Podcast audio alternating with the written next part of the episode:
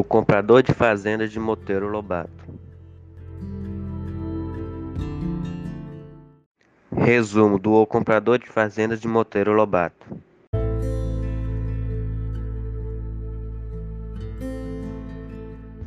No conto O Comprador de Fazendas, do livro Urupes, que se encontra da página 132 e vai até a página 147, nos é apresentada a história do seu Moreira e de sua filha Zilda. Seu Moreira era o dono de uma grande propriedade, mas uma propriedade na qual possuía muitos detalhes, nas quais impedia que ela fosse vendida. E ele já passou por vários negócios e já tentou fechar de diversas maneiras, mas ele nunca conseguia vender esta fazenda. Até que certo dia aparecia um rapaz que estava muito interessado em comprar esta fazenda, muito interessado mesmo. Ele até afirmou que fecharia negócio em uma semana, o que pareceu muito suspeito, pois ninguém nunca havia ficado interessado em comprar a fazenda tão rápido. Até que o dono da fazenda, o seu Moreira, descobriu que este rapaz era um famoso comprador de fazendas. Comprador entre aspas, porque ele visitava várias terras, fazia negócios com várias fazendas, mas ele na verdade era um sem-teto que ficava andando por várias terras afirmando que iria fechar negócio. E como ele falava que iria fechar negócio tão rápido, mesmo a fazenda possuindo tantos detalhes, mesmo a terra possuindo tantos defeitos, acabava que as pessoas tratavam ele bem durante semanas e semanas e semanas, até que do nada ele sumia e não aparecia mais e não dava notícias, ou seja, era um plano que ele tinha para ter teto por uma semana ou duas. Então ele descobriu e o rapaz fugiu. Até que em certo ponto esse rapaz retorna e querendo casar com sua filha Zilda, que por incrível que pareça, ela também não conseguia se casar de maneira alguma, ao mesmo tempo que a terra não conseguia ser vendida. Então ele retorna com a intenção de se casar com esta moça e de agora realmente comprar a fazenda, pois neste ponto da história ele já havia ganhado na loteria. Mas neste momento o dono, o seu Moreira, ele não acredita mais nele.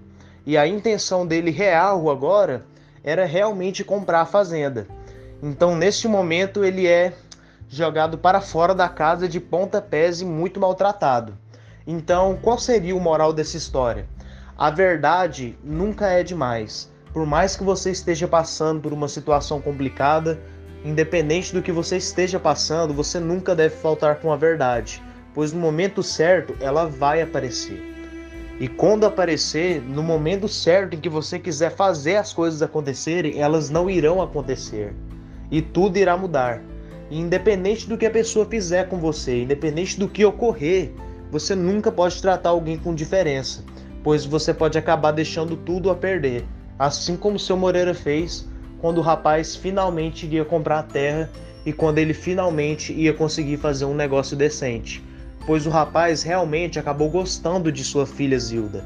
Ele realmente queria casar com ela. E ele perdeu uma grande oportunidade, pois já há muito tempo ele não conseguia vender a propriedade e não conseguia casar sua filha. Então, neste momento, ele colocou literalmente tudo a perder. E este é o resumo do conto O Comprador de Fazendas, só que não. Crítica do O Comprador de Fazendas de Monteiro Lobato.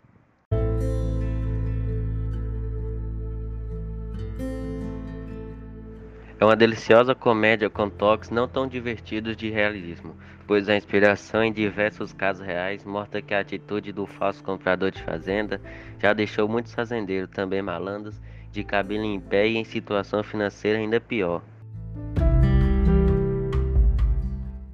O início da narrativa é hilária, mas dentro de um aspecto bem peculiar porque o autor está basicamente dando descrições geográficas, agrícolas, pecuárias e do espaço habitado da azarada fazenda do Espigão, que já arruinou três donos.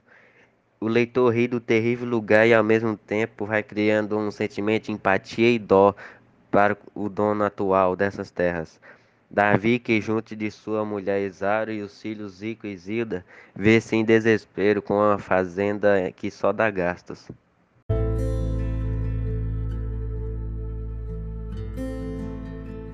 A quebra de narrativa que o conto traz no final coroa a obra com um diálogo direto com o público, mudando um pouco a nossa perspectiva do conto, alfinetando os que chegam cedo e saem tarde do espetáculo, então entrega-nos uma conclusão que nos foge ao clima geral, abordada a partir de outra atmosfera humorística, um verdadeiro trabalho de mestre.